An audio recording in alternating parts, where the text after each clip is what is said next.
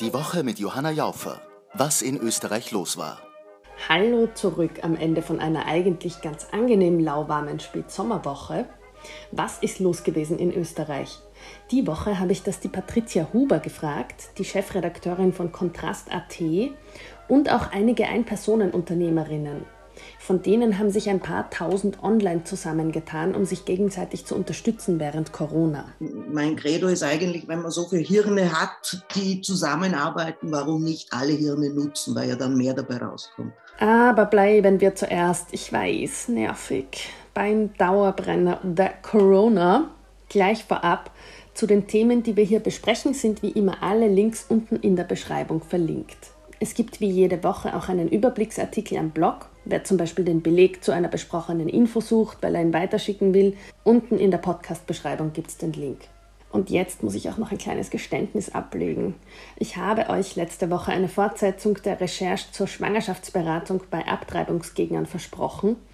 Das aber wird sich verschieben, weil mir eine andere, mh, mm, sehr gruselige Recherche dazwischen gefunkt hat, von der ihr nächste Woche hören werdet.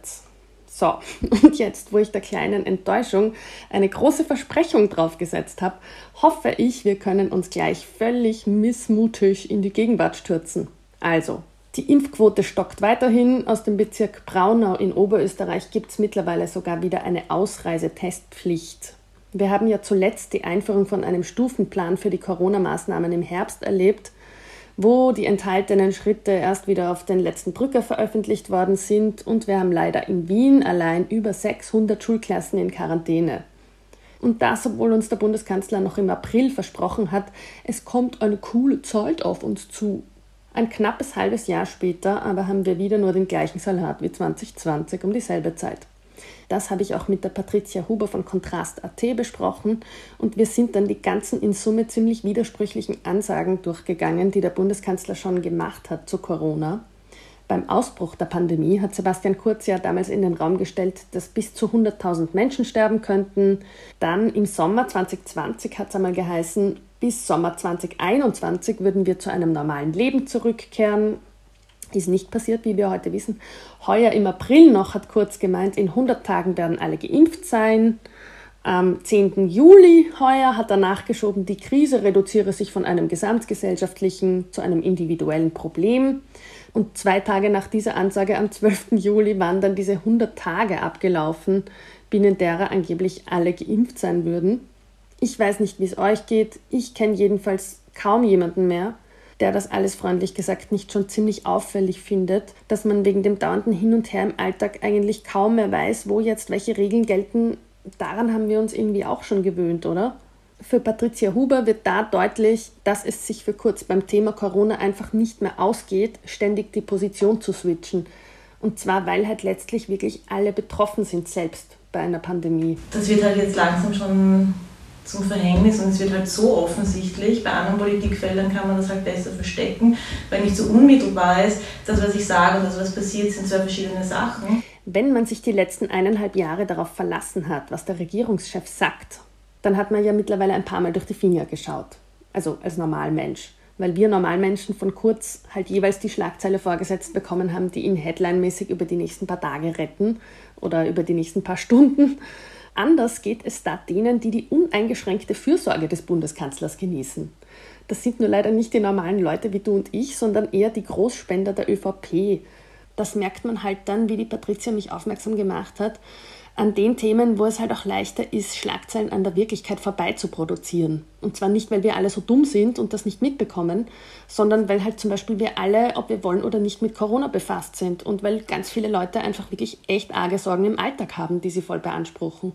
Im Moment probiert die Regierung ja zum Beispiel offiziell total dringend auf Arbeitslose loszugehen. Und das wird dann medial super im Sinn von Kurz und Co. begleitet. Zum Beispiel liest man dann in Zeitungen Pro- und Kontra-Artikel zur Frage, haben es Arbeitslose in Österreich zu leicht? Und das während 90 Prozent der Arbeitslosen ohnehin schon unter der Armutsgrenze leben.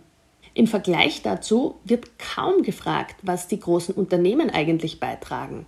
In dem Zusammenhang hat mich die Patricia an die angekündigte ökosoziale Steuerreform erinnert, von deren Nebeneffekten wir im Vergleich kaum etwas lesen. Wobei das eigentlich ganz spannend ist. Da ist zum Beispiel eine Köstsenkung vorgesehen. Köst ist die Körperschaftssteuer, die größere Firmen abführen müssen. Eineinhalb bis zwei Milliarden Euro würden mit der angekündigten Steuerreform diesen Unternehmen geschenkt werden. Und zu dieser Köstsenkung ist mir halt schon wichtig, dass man das auch in, in, in den Scheinwerfer kriegt, weil ich mir wirklich denke, ich meine, die ganzen Corona-Maßnahmen, diese Hilfsgelder, die waren völlig ohne Bedingungen, sind die an Firmen vergeben worden. Da haben große Firmen wirklich gute Gewinne gemacht in den Jahren. Die haben trotzdem Millionen Kurzarbeitsgelder, Umsatzersatz, was auch immer bekommen. Die haben sich Dividenden ausgeschüttet, die haben zum Teil die Vorstandsboni erhöht. Also wirklich so Dinge, die obszön sind. Oben drüber steht dann die Schlagzeile Ökosozial, aber tatsächlich würde diese Steuerreform zum Beispiel gerade den größten CO2-Produzenten im Land massiv unter die Arme greifen. Patricia nennt zum Beispiel die OMV, immerhin einer der weltweit Top 100 Konzerne mit dem meisten CO2-Ausstoß. Eine Steuerreform, wo ich im Jahr 2021, nach dem Sommer, wo man den Klimawandel extrem stark gespürt hat, die OMV mit, fast, mit über 30 Millionen also Steuern entlastet, die kann, also da kann irgendwas nicht stimmen dass wir da einen großen Widerspruch haben zwischen dem, was die Regierung gerne machen will und worüber ganz viel berichtet wird auf der einen Seite und dem, was die Bevölkerung sich eigentlich wirklich wünscht auf der anderen Seite. Das zeigen wirklich ganz nüchterne Zahlen. Zum Beispiel hat sich das Institut für höhere Studien angeschaut und erhoben unter mehreren tausend Menschen, Link zur Studie gibt es im Blog, die haben sich angeschaut, wie die Leute finden, dass die Corona-Maßnahmen gegenfinanziert gehören. Und herauskommt, 72 Prozent sind dagegen, dass man Sozialleistungen einschränkt und ganze 68 Prozent wollen, dass man große Unternehmen stärker besteuert, nicht schwächer. Und eh da liegt halt ihre Politik total quer zu eigentlich dem, was sich die Leute wünschen. Nur das wird halt so nie zum Thema gemacht, deswegen wissen es die, die meisten Leute wahrscheinlich gar nicht. Und bevor wir ganz depressiv werden, ist auch eine Ansage aus Selbstschutz, ich gebe es zu, zu was Besserem, Coolen und Schönen, was mich wirklich freut.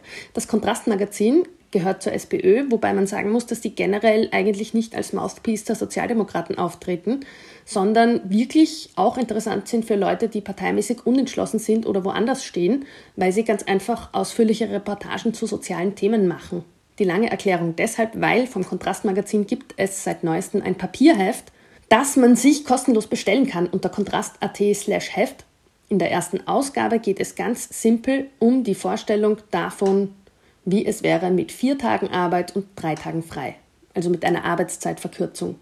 Mit auch Rückblick auf die Geschichte der Arbeitszeitpolitik, aber auch mit ganz vielen persönlichen Geschichten quer durch die Gesellschaft. Wir haben mit Aufzugstechnikern geredet, mit äh Bankbeamtinnen, mit Pflegerinnen, was die zum Arbeitsdruck sagen, wie es denen mit Arbeitszeit geht, aber eben auch mit Schauspielerinnen und Künstlerinnen, die halt ganz andere, einen ganz anderen Arbeitsalltag haben oder einen ganz anderen Arbeitstakt haben, aber was sozusagen aus den unterschiedlichen Perspektiven eigentlich für die Arbeitszeit und Arbeitszeitverkürzung und Wert von Arbeit heißt.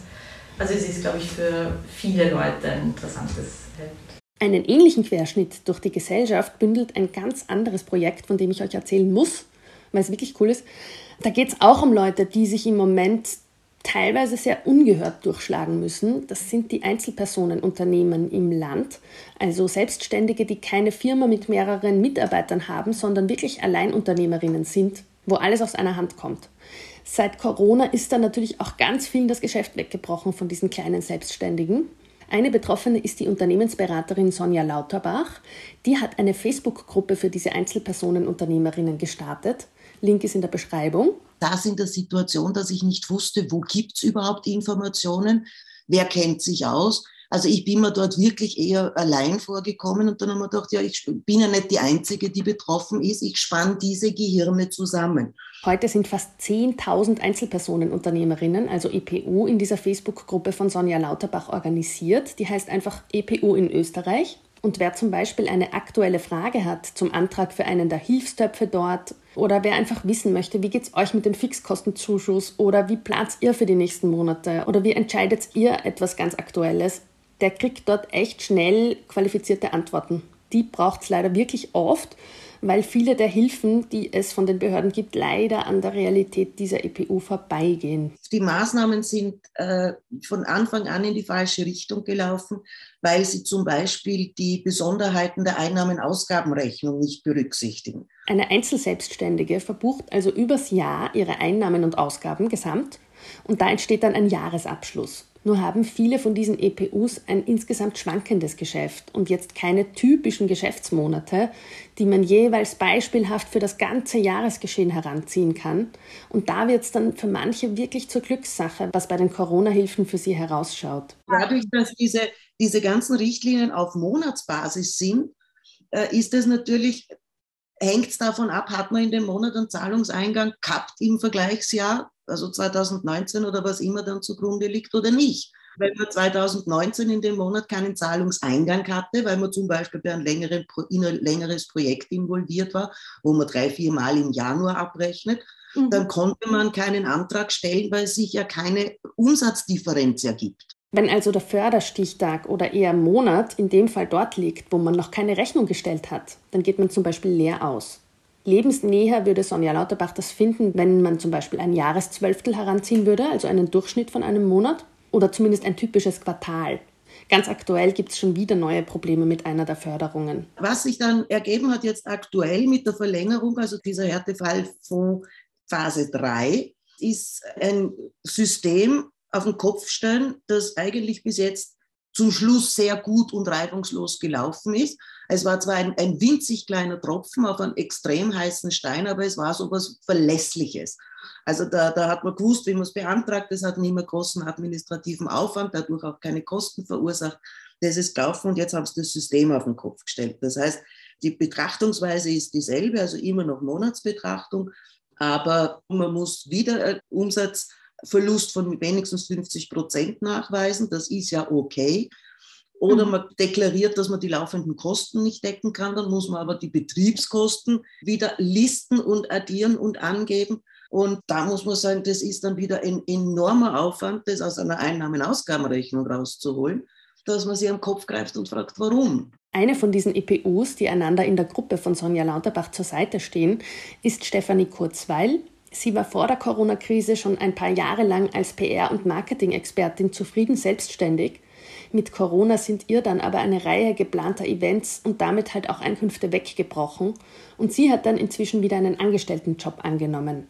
Man hat es sehr, sehr schwer gemacht und man muss auch ganz offen sagen, mir als äh, offiziell eingetragene Werbeagentur steht jetzt nicht der große Umsatz, Umsatzersatz quasi zu, sondern tatsächlich der Härtefallfonds.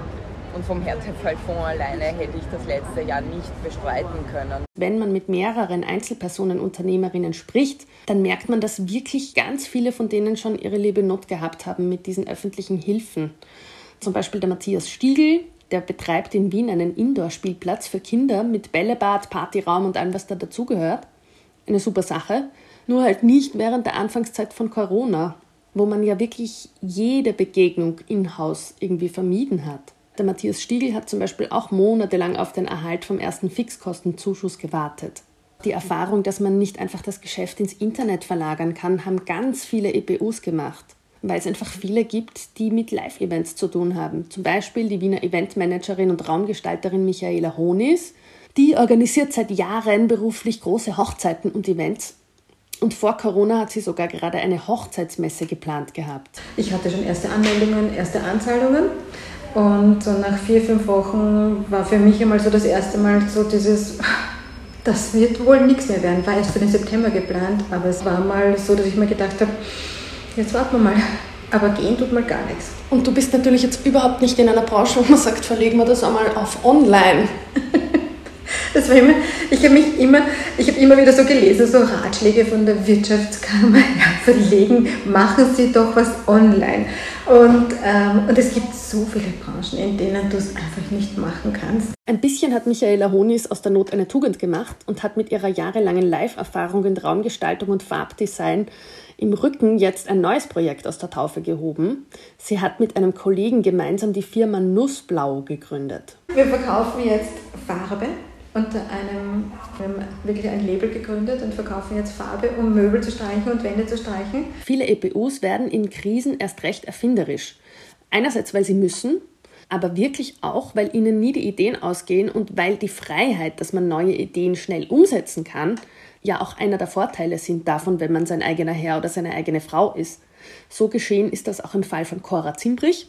Die handelt mit Vintage-Mode, hat einen Shop in Wien und sie hat im ersten Lockdown spontan begonnen mit der Produktion von maßgeschneiderten Masken. Und sie war extrem positiv überrascht dabei von ihren Stammkundinnen. Die haben das dann derartig weitergetragen, dass bald sogar ganze Firmen bei ihr vor der Türe gestanden sind, weil sie davon Wind bekommen haben. Die halt dann eben das Logo auf den Masken haben wollten und ja, das war ein Selbstrenner. Für alle, die jetzt nach eineinhalb Jahren Corona den Fitnesswahnsinn, die Sauerteigproduktion und das Bananenbrotbacken durchhaben und auch die Nase voll davon, die vielleicht auch nicht besonders weit oder teuer verreisen können und denen das fade Ikea-Weiß von ihrer Kommode schon zum Hals heraushängt oder die jemand anderem diese Bürde von der Seele nehmen wollen, denen verlinke ich den Farbenshop von der Michaela Honis im Blog, aber auch alle anderen genannten EPUs.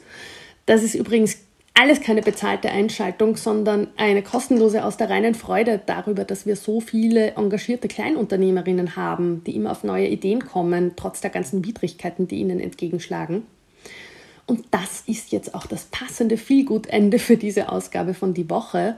Feelgood auf Vorrat war das, weil versprochen, nächstes Mal wird es wie gesagt ganz besonders gruselig, wenn es wieder heißt Die Woche mit Johanna Jaufer. Was in Österreich los war.